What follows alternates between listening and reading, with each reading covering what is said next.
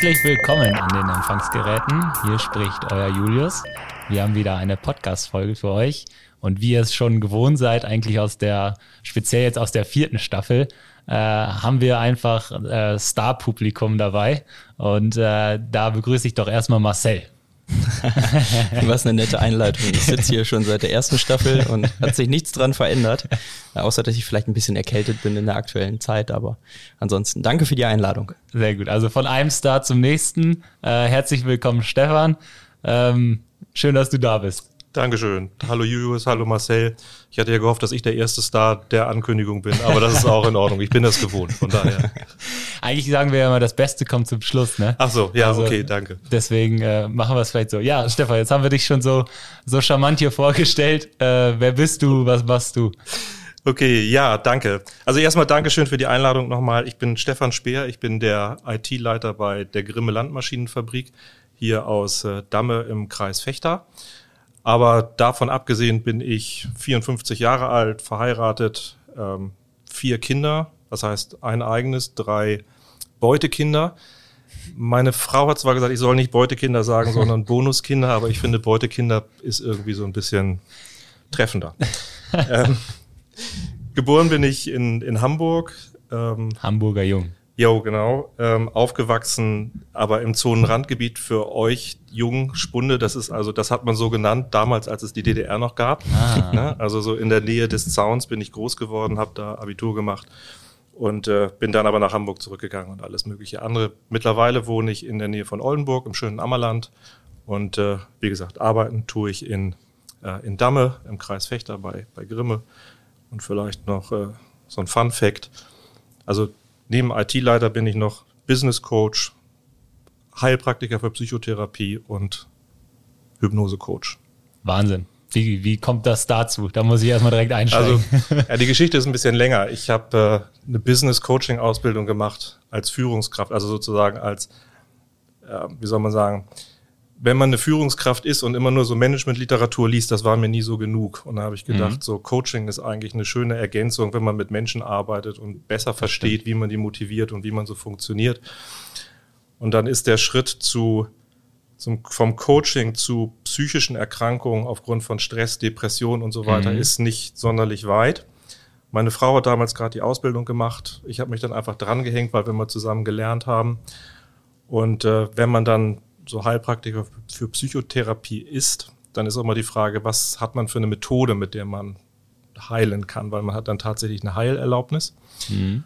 Und äh, Hypnose hat mich schon immer interessiert. Meine Frau macht das auch ein bisschen anders als ich. Ich habe dann mal Videos gesehen, ähm, wo Menschen mit äh, denen die Hände am Kopf festklebten. Das hat zwar nicht so viel mit Therapie zu tun, aber mit Hypnose sehr viel. Und äh, das ist also es ist super faszinierend und äh, das macht sehr viel Spaß. Ich, äh, also Spaß im Sinne von, man kann das spaßig benutzen, man kann das aber eben halt auch therapeutisch nutzen. Das ist eigentlich so die Idee.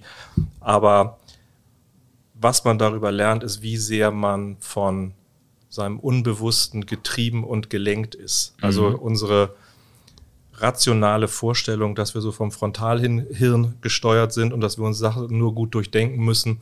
Und dann klappt das Ganze schon. Das ist eine Illusion. Für jeden, der Raucher ist und gerne aufhören möchte, der weiß, wovon ich spreche. Wirst du wahrscheinlich den einen oder anderen hier draußen erwischt haben. naja, aber ganz ehrlich, also wenn du ja, wenn du also irgendwas, irgendetwas hast, irgendein Muster, Rauchen, Trinken, keine Ahnung, einen Tick, den du hast, versuch den mal loszuwerden, einfach dadurch, dass du dir das vornimmst. Das passiert einfach nicht. Ja. Ne? Du brauchst da was anderes zu. Und ähm, wir können jetzt natürlich anfangen und sagen, deine Augen werden schwer und immer schwerer. Das lassen wir, bevor wir hier gleich alle einschlagen. Aber okay, äh, dafür sind wir nicht da. Ist auf jeden Fall äh, schon mal spannend, äh, wusste ich gar nicht. Mhm. Ähm, dass, äh, ja, vielleicht zeichnet dich das dann auch aus, dass du vielleicht so ein so ein gesunder Mensch vom, vom, vom Mindset auch einfach bist, wo wir vielleicht später auch nochmal drauf zu sprechen kommen. Ähm, vielleicht hat sich das aber auch bei deinem äh, Werdegang einfach bis zu der Position so ein bisschen geprägt, wo du, wo du jetzt bist. Nimm uns doch mal ein bisschen so mit auf deine Reise. Ja, gerne. Ähm, ich fange mal ganz früh an, und zwar bei meinen Eltern beziehungsweise bei meinem Vater. Mein Vater war Maschinenbauingenieur und nachher äh, Geschäftsführer in einem mittelständischen Familien geführten Unternehmen Aber nicht des Grimme. Anlagenbaus. Nein, nicht Grimme. Wie gesagt, im Zonenrandgebiet. Ähm, und als ich so aufgewachsen bin, so Schule zum Abitur hin, da war so meine Vorstellung, wenn man dann irgendwann arbeiten muss, dann arbeitet man als Ingenieur oder etwas ähnliches in einem Familienbetrieb, äh, in einem Familien, ähm, des deutschen Mittelstandes irgendwie im metallverarbeitenden Industrie. Ja. Das war so meine Vorstellung davon und dachte, naja, darauf läuft es dann vermutlich hinaus. Ich habe dann eine Ausbildung gemacht zum Bankkaufmann bei der Deutschen Bank. Das war schon nicht ganz so mittelständisch und äh, ihr werdet sehen, es hat auch noch einige Schritte gebraucht, bis ich wieder im deutschen Mittelstand angekommen bin, beziehungsweise überhaupt im Mittelstand angekommen bin. Dann studiert Wirtschaftsingenieur in Hamburg, habe dann bei Unilever gearbeitet in so einem SAP Kompetenzcenter, europäischen SAP Kompetenzcenter, bin viel durch Europa gereist. Auch das war nicht so wirklich mittelständisch. Dann zum Ende des letzten Jahrtausends ähm, Y2K so als Stichwort und SAP, das ging ganz gut zusammen. Da habe ich gesagt, naja, es muss ja auch nicht immer Deutschland sein, könnte ja auch mal woanders sein und bin dann nach Neuseeland gegangen für fünf Jahre.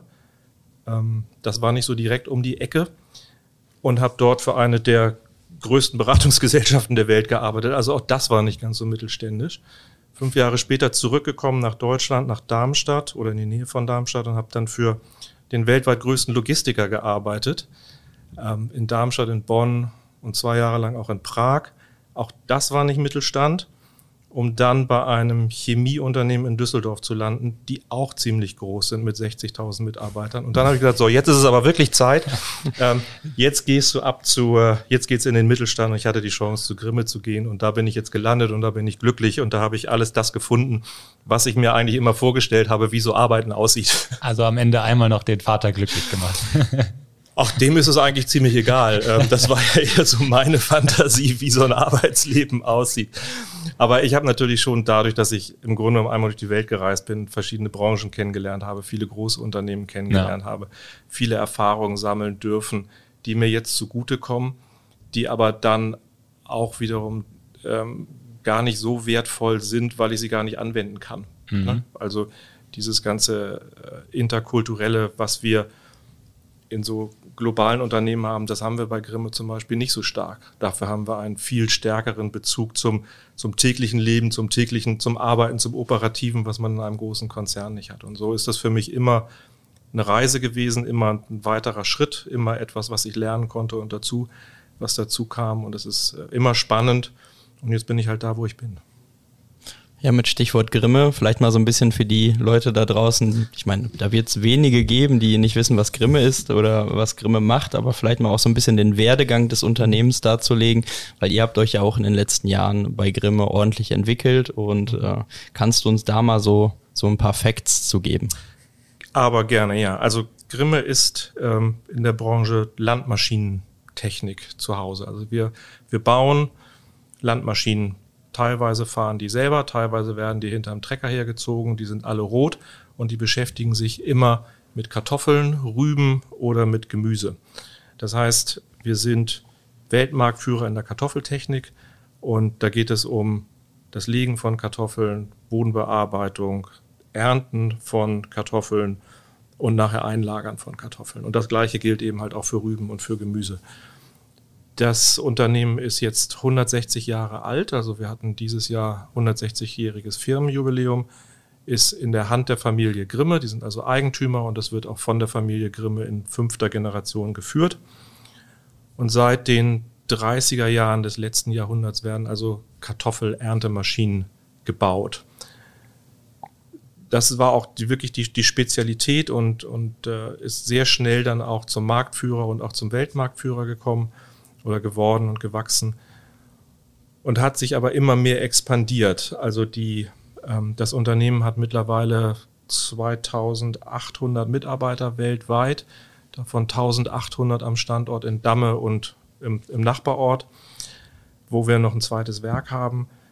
2003 ähm, kam dann die Rübentechnik dazu, weil Rübe und Kartoffel sind nicht so weit auseinander. Sieht aber unterschiedlich aus. Sieht unterschiedlich aus, schmeckt anders und es gibt auch, äh, auch in dem Verfahren des, äh, äh, des, des Legens beziehungsweise Pflanzens gibt es was anderes und natürlich auch in der Ernte. Also es ist schon was anderes. ist aber unter der Erde. Hat mich mein Auge nicht ganz getäuscht. Genau. 2013 kam dann noch Zukauf von einem Unternehmen Asalift in Dänemark dazu, die sich mit Gemüse beschäftigen, also Gemüse gleiches Portfolio. Das kam noch dazu. Ähm, Expansion in andere Geografien, also wir haben ein Werk in, in den USA im Jahr, jetzt muss ich mal auf meinen Zettel gucken, hier 2000 und was haben wir hier? 2013, nee, 2003, Entschuldigung, 2003 gekauft und ähm, und auch in China ein Werk aufgebaut 2018, damit wir auch dort ähm, fertigen können. Wir haben ein Joint Venture mit einem Unternehmen in Indien, um den indischen Markt dort zu bedienen. Das hat nochmal ganz andere Herausforderungen und die Maschinen, die wir hier in Deutschland produzieren, die sind für den indischen Markt nicht wirklich so zu gebrauchen. Da gibt es dieses Joint Venture und alles in allem sind wir in 120 Ländern dieser Welt vertreten viel durch Vertriebspartner, aber an 26 Orten und Standorten auch tatsächlich mit, mit eigenen Produktionsstätten beziehungsweise Vertriebsstätten. Also es ist schon ein internationales Unternehmen, hat aber wirklich im allerbesten Sinne die Kultur und äh, die Geschichte des deutschen Mittelstandes.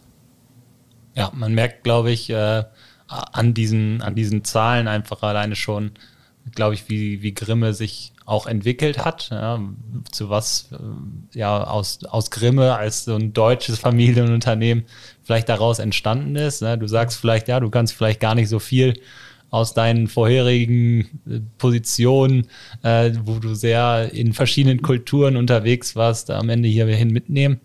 Ähm, wie können wir uns denn dein Aufgabengebiit so vorstellen? Also was du tatsächlich gerade ähm, bei, bei Grimme als Head of IT äh, entsprechend äh, im Moment wahrnimmst?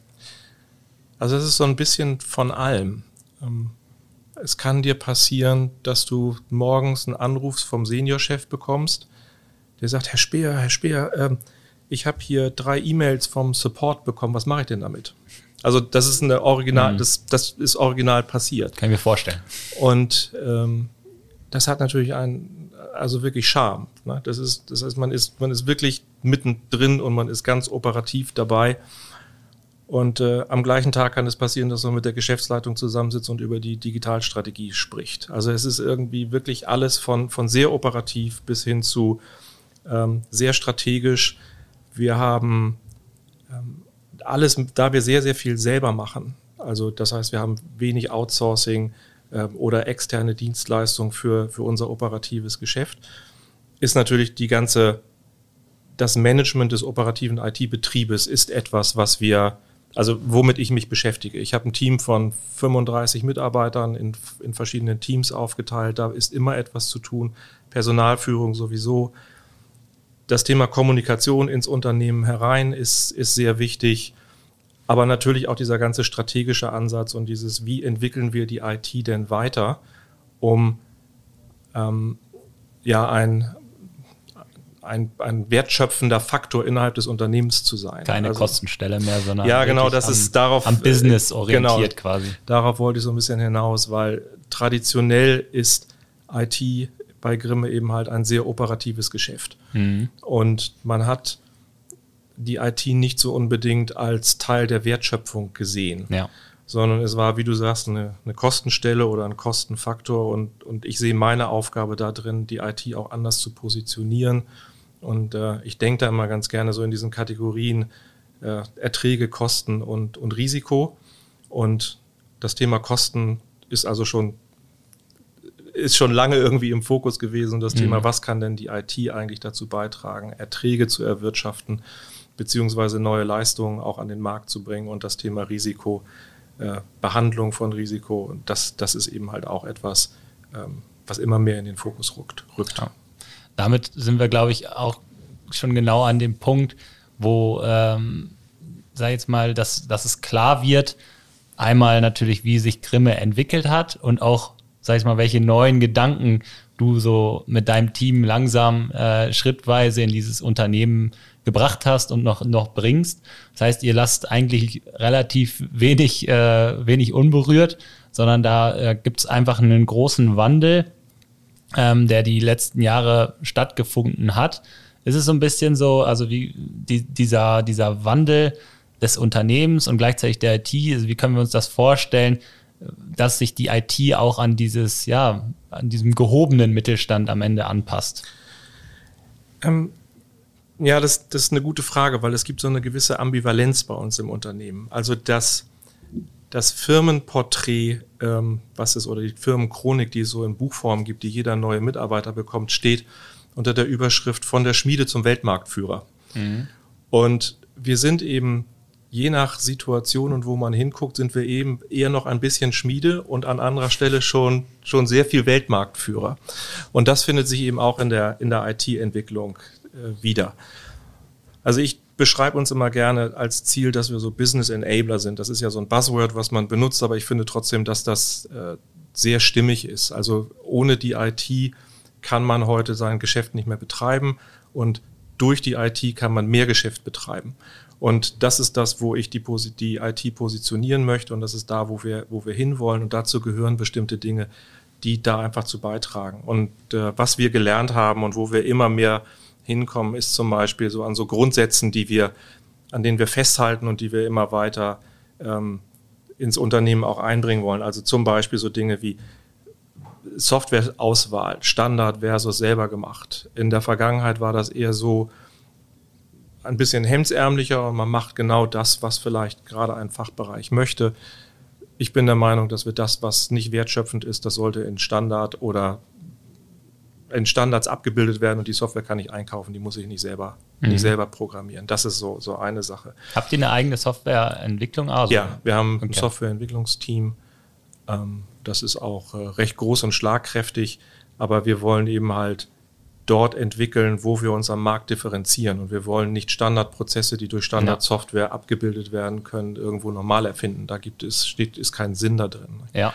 Das andere ist zum Beispiel Integration, also Standardisierung der Integration von Systemen. Wir haben sehr, sehr viele Systeme, die ganz häufig noch so Point-to-Point -point miteinander verbunden sind und nicht irgendwie API-Konzepte oder sonst etwas nutzen. Das, das ist etwas, wo wir viel mehr hin müssen, weil die Intelligenz liegt ja in der Integration der Systeme. Mhm. Und ähm, das ist etwas, was einfach dem Wachstum auch Rechnung trägt, dass wir da mehr hinkommen.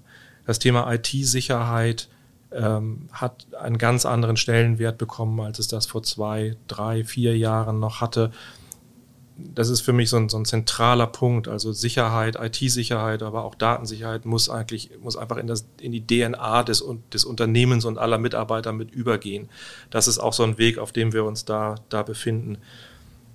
Nutzung von Cloud-Services, Digitalisierung, das sind nicht nur Schlagworte, sondern das ist etwas, was wir so mit, mit Leben füllen auch. Also die Frage, wann benutze ich Cloud-Services, wann benutze ich keine Cloud-Services? Mhm. Was bedeutet denn Digitalisierung? Es hat mittlerweile Einzug gehalten in eine der, der vier ähm, Hauptziele, Unternehmensziele, digitalstes Unternehmen unserer Branche zu werden.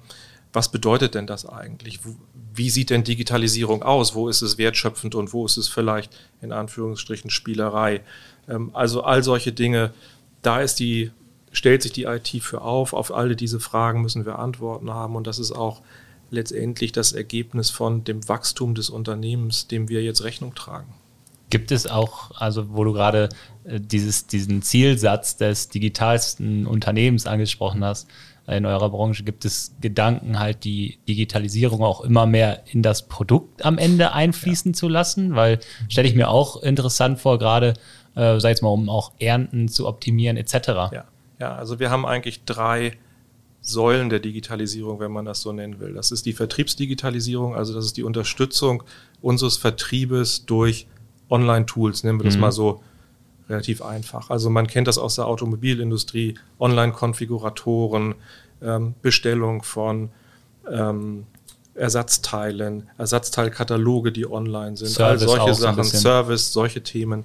Also das ist die Vertriebsdigitalisierung. Das zweite ist so die interne Prozessoptimierung und Digitalisierung. Mhm. Ähm, wie mache ich mein Geschäft intern effektiver und effizienter? Und das dritte ist tatsächlich die Produktdigitalisierung. Also wir haben sehr, sehr viele Assistenzsysteme auf Maschinen, aber wir haben auch IoT. Devices und Sensoren auf unseren Maschinen, die dann wiederum Daten in die Cloud senden und von dort aus ausgewertet werden, aus denen wir Erkenntnisse für die Qualität der Maschinen ähm, treffen können bzw. ziehen können, aber auch, dass wir Informationen unseren Kunden online über Portale zur Verfügung stellen. Also zum Beispiel, wo ist deine Maschine jetzt gerade? In welchem Zustand ist deine Maschine gerade? Was ist die Ernteleistung, die sie an dem Tag äh, abgeliefert hat und so weiter? Da muss ich vorstellen, so eine wirklich große Erntemaschine kostet vielleicht eine halbe Million Euro. Mhm. Die ist für eine relativ kurze Zeit der Erntesaison ist die voll im Betrieb. Und wenn man große Unternehmen hat, Lohnunternehmen, dann sitzt eben halt nicht der, der Endkunde, derjenige, der es gekauft hat, ähm, auf dem Bock und, und fährt die Maschine, sondern das sind Fahrer. Mhm. Und das heißt also, derjenige, dem das Ganze gehört, der Eigentümer, Kriegt der möchte mit. dann, der möchte einen Eindruck davon haben. Also ja, es findet auf allen Ebenen Digitalisierung statt sehr interessant auf jeden Fall. Ja, finde ich auch ein sehr spannendes Thema und vor allen Dingen auch viele Herausforderungen, die ihr dort habt. Weil jetzt wird uns natürlich interessieren, äh, du hast gerade schon mal das Thema IT-Sicherheit angesprochen, ein Riesenmeilenstein in diesem ganzen Prozess. Ähm, was macht ihr denn da, um da ein gewisses Maß zu erreichen, beziehungsweise um auch dort vielleicht selbst gesteckte Ziele, äh, Sachen Digitalisierung und äh, eben auch äh, ja alles drumherum dann auch zu realisieren in eurer Truppe? Mhm. Also IT-Sicherheit, ich fange auch da mal mit einer Anekdote an. Als ich äh, angefangen habe bei Grimme und so die ersten, sagen wir mal so, Sicherheitslücken ähm, erkannt habe ähm, und das mal in der Geschäftsleitung angebracht habe, kam als Antwort dazu, wir sind doch nicht Airbus. so. Äh, das Seid ist ihr aber wirklich nicht. sind wir nicht. Äh, also fachlich hatte der Kollege da absolut recht. ähm, aber die, es bestand ein Bewusstsein, dass Grimme kein attraktiver äh, Angriffspunkt ist, kein Unternehmen, was irgendwie der IT-Sicherheit oder, oder Cybersecurity Opfer, Opfer werden könnte einer Cybersecurity-Attacke. Das hat sich absolut gewandelt. Also das Bewusstsein darum, dass eine Gefahr besteht und auch welche Auswirkungen das haben könnte, hat sich gerade in der Geschäftsleitung sehr breit gemacht und ähm, wir arbeiten eigentlich an, an allen Stellen. Also wir haben Security auf der Maschine für all diese Digitalisierungsthemen, sicherstellen, dass, dass die Daten sicher in der Cloud abgelegt werden und auch weiterverarbeitet werden. Aber wir haben auch das ganze Thema Datensicherheit und Datenschutz zusammengefasst, sowohl technisch als auch organisatorisch. Und das sind wirklich, also strategische Bausteine in dem, was wir tun, nicht nur IT-seitig, sondern in der Gesamtorganisation. Also es, das hat immer mehr Fuß gefasst, breitet sich immer mehr aus und, und wird langsam aber sicher eben halt Bestandteil der DNA des Unternehmens, was ich vorhin sagte. Ne? Jetzt hatten wir ja in unserer Zusammenarbeit auch schon mal so ein ersten Verdachtsfall, wo wir mit euch zusammen äh, das Ganze erarbeitet haben und geschaut haben, kam es hier zu etwas, äh, müssen wir hier handeln? Wie wichtig ist denn bei euch das Thema Incident Response und äh, habt ihr da auch Unterstützung beziehungsweise benötigt ihr Unterstützung bei solchen Vorfällen? Also es ist sehr wichtig, auch in der Hoffnung, dass wir es nie brauchen. Es ist eben halt so ein bisschen wie eine Versicherung. Ne? So, so sehe ich das. Also Incident Response ist für mich extrem wichtig und wir haben das an diesem Beispiel gesehen, ähm, was wir da hatten. Es war zum Glück letztendlich nur Phishing, es war kein, kein, keine wirkliche Attacke, aber es war, es war so ein, so ein Weckruf, so ein, so ein, ähm, äh, ja, so ein Schuss vor den Bug. Ähm, warum brauchen wir Incident Response? Also wir brauchen Geschwindigkeit und wir brauchen Fokus in der Reaktion. Und wir haben zwar alle Hände an Deck gehabt und alle waren da und alle haben konzentriert mitgearbeitet, aber es lief eben halt auch ein Stück weit aus diesem, diesem inneren Fokus heraus. Also wir wissen genau, wo unsere, äh, welche Maschinen wir haben, welche Systeme wir haben. Ähm, aber uns fehlt dann so der Blick von außen. Teilweise auch Tools, die helfen, bestimmte Gefahren zu erkennen oder äh, Muster zu erkennen, die irgendwo im, in, den, äh, in den Systemen oder in den Netzen ähm, dann erkennbar sind. Diese Tools haben wir nicht. Die habt ihr gebracht von der PCO. Und, und einfach dieses konzentrierte Vorgehen, was mache ich denn als erstes und was mache ich als nächstes, dass man nicht steuern und ähm, ausführen zur gleichen Zeit muss, sondern dass man das miteinander kombinieren kann mit eurer Erfahrung. Das war extrem hilfreich. Kann man da vielleicht auch so ein bisschen von betriebsblind sprechen, wenn man jetzt da vielleicht mal so den Vorhang nimmt? Ihr habt ja eine große Truppe, die sich um IT-Sicherheit kümmern und ihr seid ja auch gut aufgestellt. Äh, Phishing ist jetzt mal so ein Paradeexempel. Ich glaube, da kann jedes Unternehmen da draußen Lieder von singen, äh, wir auch und äh, auch eigentlich kann keiner sagen, wir sind damit noch nie in Berührung gekommen. Das äh, zeigt ja dann auch, wie solche Prozesse zusammenarbeiten.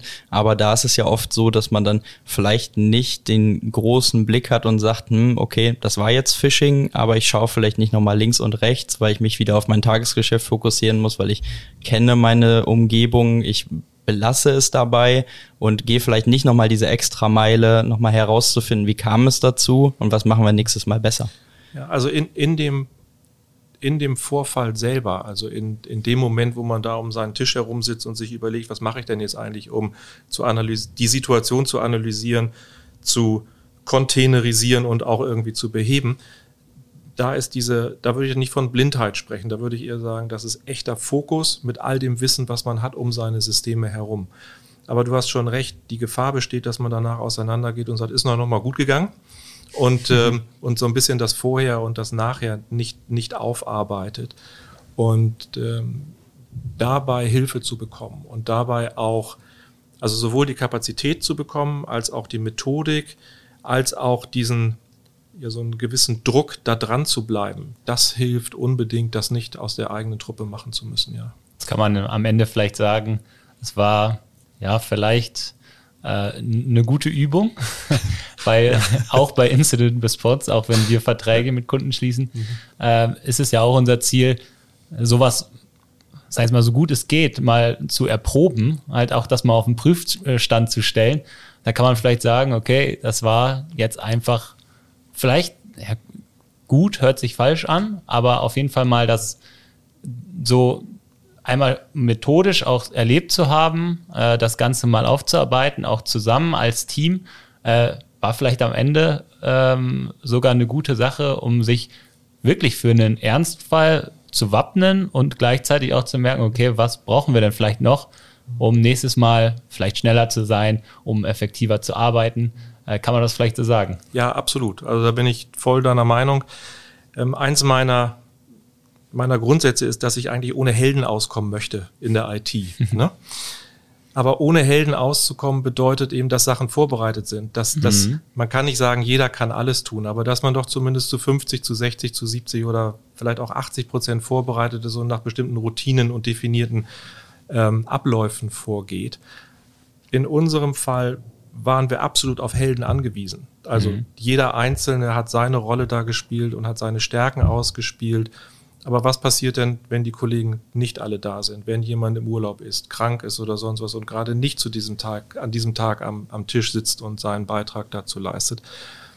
Und dafür war das gut, das nochmal zu erkennen. Also wir brauchten Helden und die Helden haben uns auch gerettet und das gibt dann auch den Schlag auf die Schulter und die Geschäftsleitung sagt, wunderbar, habt ihr alles gut gemacht. Aber auch unsere, äh, unsere Geschäftsleitung versteht, dass das kein Modus operandi ist. Und äh, es ist von daher gut, wenn man den Begriff nennen möchte, um auch Aufmerksamkeit zu erzeugen und zu sagen, ja, wir sollten hier etwas tun, um besser vorbereitet zu sein, auch wenn es in diesem Fall erfolgreiche Abwehr war oder Bewältigung, wie man das auch immer nennen möchte. Ja. Jetzt ist Incident Response, Notfallmanagement, äh, ja, einfach ein Teilgebiet der Informationssicherheit, wenn man so möchte. Ähm, wie wichtig ist es gerade für euch, dass man das gesamte Unternehmen, was ja auch einen starken Wandel sowohl einfach in den Strukturen, in den Prozessen, in der Organisation durchgemacht habe, aber auch in der IT. Wie wichtig ist es, dass man ähm, so ein Gesamtunternehmen nach zum Beispiel einer Norm aufstellt, nach der ISO 27001 und wirklich das Gesamtunternehmen an eine Informationssicherheitsstrategie ausrichtet? Also Normen sind bei uns immer gut. Wir haben hunderte von Ingenieuren bei uns arbeiten. Also Also von 9001 ähm. alles durchzertifiziert. Ja. Nein, nein, nein, nein, wir sind, nein, wir sind nicht durchzertifiziert, aber nein, den, also den Sinn und Zweck von Normen, der ist sehr wohl verstanden. Hm. Und äh, dass man ein Rahmenwerk hat, an dem man sich orientiert und dass man nicht das Rad neu erfinden muss, sondern dass man sich an etwas ähm, Erprobten da anhängen kann und diese Standards nutzen kann, das ist absolut in den in dem Verständnis des Unternehmens. Und von daher ist das Orientieren an einer Norm ähm, 27 1000 oder 27001 ist, ähm, ist absolut sinnvoll. Und es ist auch sinnvoll, dass über diese, wie du schon sagst, diese, diese Notfallbereitschaft und Incident Response hinaus. Also ich denke an das ganze Thema Risikomanagement im Gesamtunternehmen. Ähm, das ist etwas, was bei uns nicht so sonderlich ausgeprägt ist bisher. Also wenn ich über Single Points of Failure und, und kritische Prozesse und so etwas denke. Das heißt, wir nehmen das jetzt auch zum Anlass, dieses ganze Thema Risikomanagement viel weiter ins, ins Unternehmen zu bringen.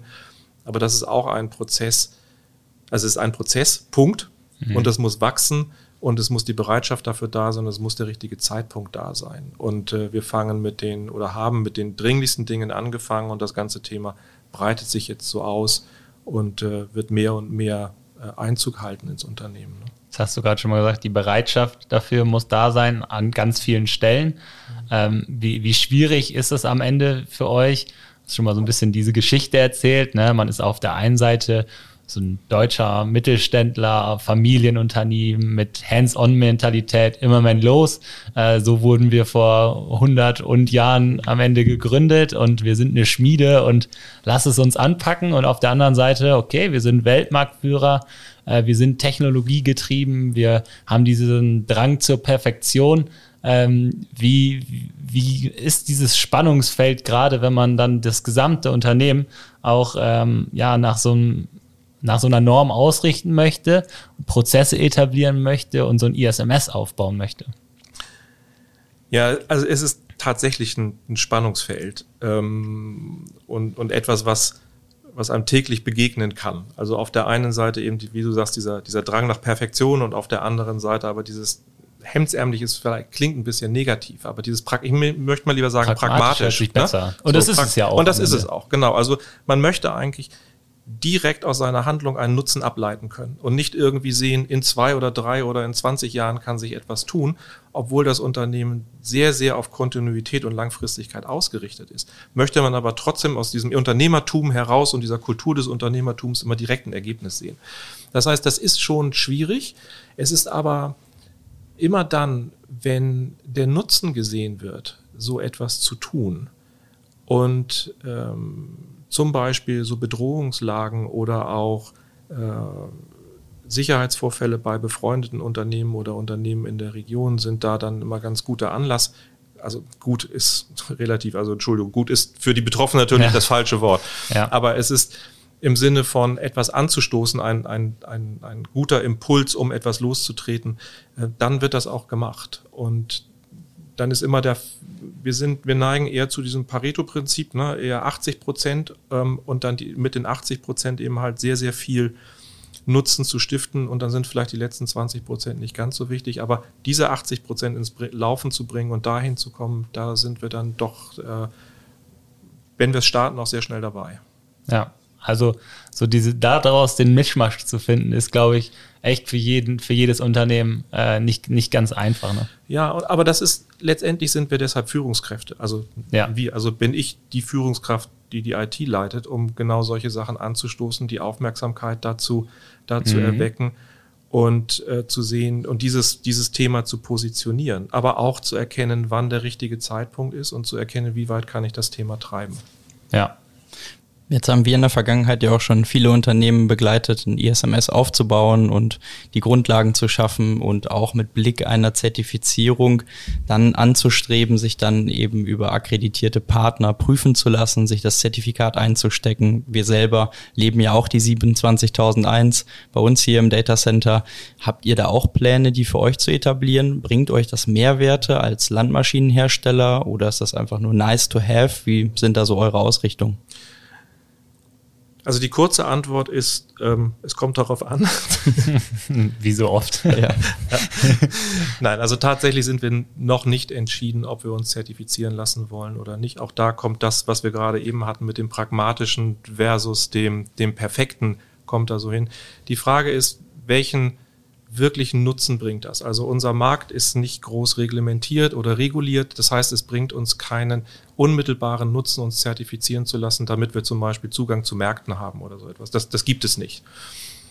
Ähm, dennoch gibt es ja wenn man sich zertifizieren lässt, so eine gewisse Selbstdisziplin und eine Kontinuität und all diese Dinge, die, die ja wichtig sind, denn das ist ja nicht eine Einmalaktion, sondern das ist ja etwas Langfristiges. Und das müssen wir noch beurteilen, was Aufwand und Nutzen, wie das so im Verhältnis steht, um dann abschließend auch eine Entscheidung dazu zu treffen.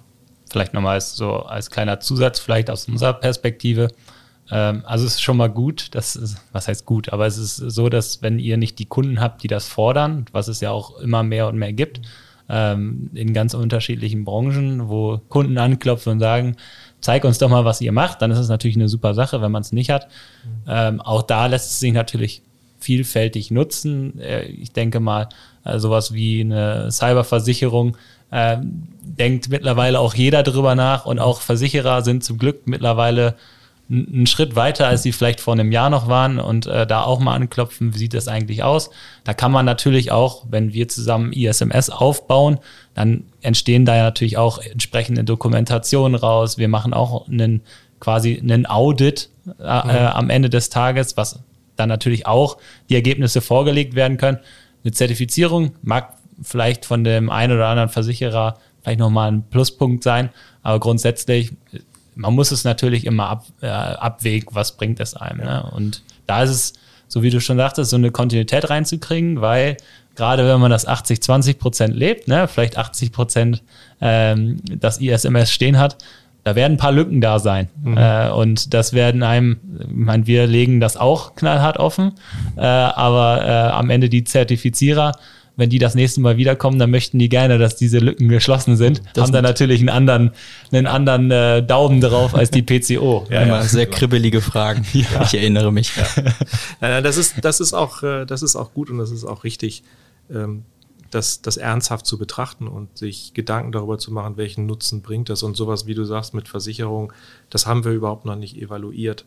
Und ähm, von daher ist diese Entscheidung einfach nicht getroffen. Es gibt aber ja. auch kein klares Ja oder kein klares Nein dazu. Es ist einfach nicht jetzt der Zeitpunkt, das, das zu entscheiden. Ja, was man, glaube ich, einfach zu diesem Punkt abschließend sagen kann, so wie du es schon eingeleitet hast. Ne? Also es kommt darauf an. Für den einen ist es vielleicht wichtig ja, und muss vielleicht so sein, äh, auch wenn man vielleicht nicht staatlich dazu gedrängt wird, äh, in Form von Kritis etc. Aber auch da gibt es Unternehmen, für die es wichtig ist. Und dann gibt es Unternehmen, für die ist vielleicht nicht so wichtig die Zertifizierung.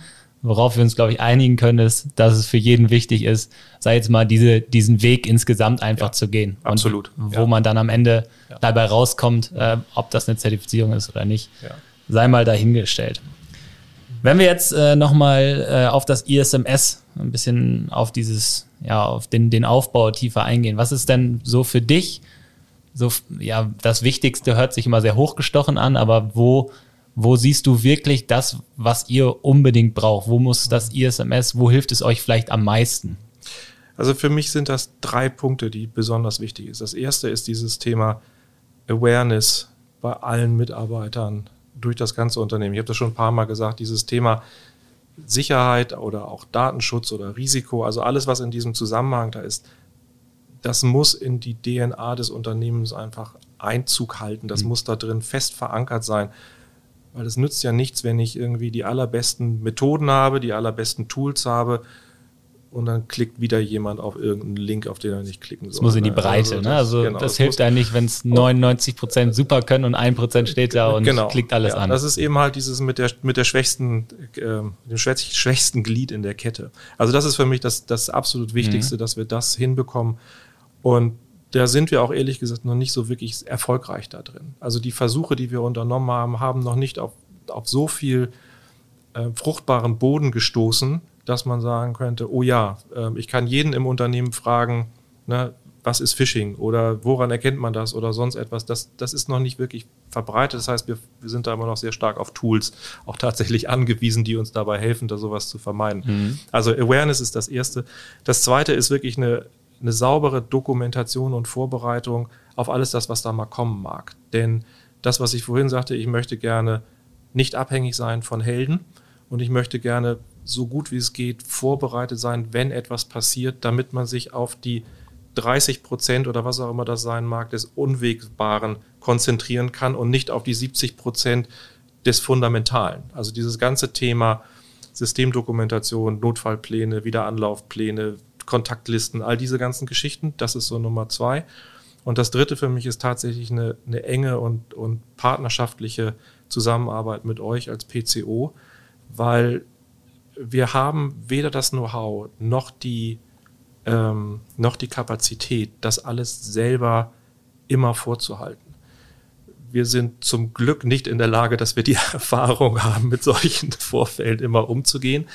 Das heißt, diese Expertise von außen, die verfügbar ist, die wissend und mit Erfahrung uns helfen kann in so einem Fall, das ist ähm, dann, das ist für mich so das Dritte, was da ganz, ganz wichtig ist. Und wenn ich als viertes noch was nennen möchte, dann ist das ganze Thema Risikomanagement, dass man das mal gesamtheitlich betrachtet.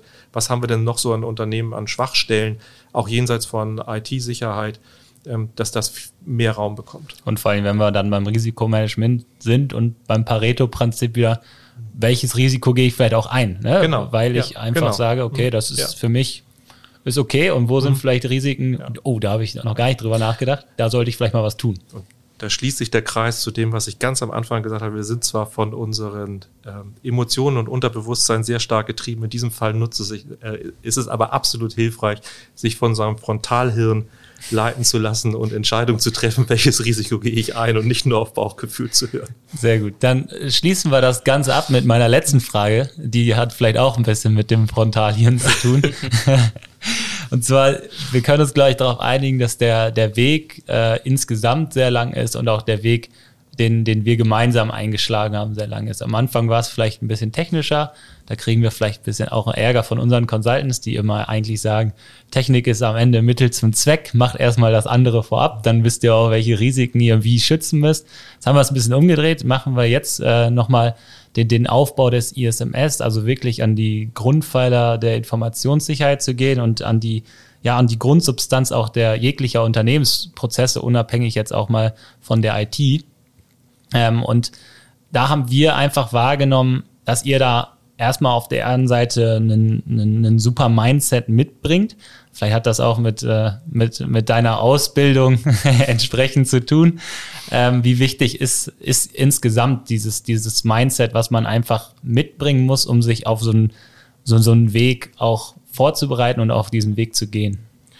Also ich glaube, Mindset ist, ist das Fundament, um das Ganze erfolgreich zu machen. Also das ist das Fundament für jegliche Form von Veränderung oder Transformation. Das Mindset muss stimmen. Für mich ist das so eine, so eine Hierarchie. Also wenn ich das richtige Mindset habe, dann werden daraus, das daraus das richtige Verhalten oder ein anderes Verhalten, je nachdem, was ich haben möchte.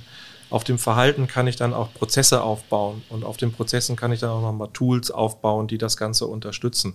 Wenn ich das Mindset aber nicht habe, das ist das, was ich vorhin sagte, da nützt mir das beste Tool nichts. Wenn ich vollkommen ignorant bin, jeglichem Risiko gegenüber und auch IT-Sicherheit gegenüber, ähm, dann kann ich zwar alles Mögliche an Tools haben, aber die eine E-Mail, das eine, die eine Attacke, die mir da durchrutscht, wenn ich da nicht drauf achte und das Mindset nicht habe, dann wird das eben halt erfolgreich sein. Also erfolgreich im Sinne des, An des Angreifers.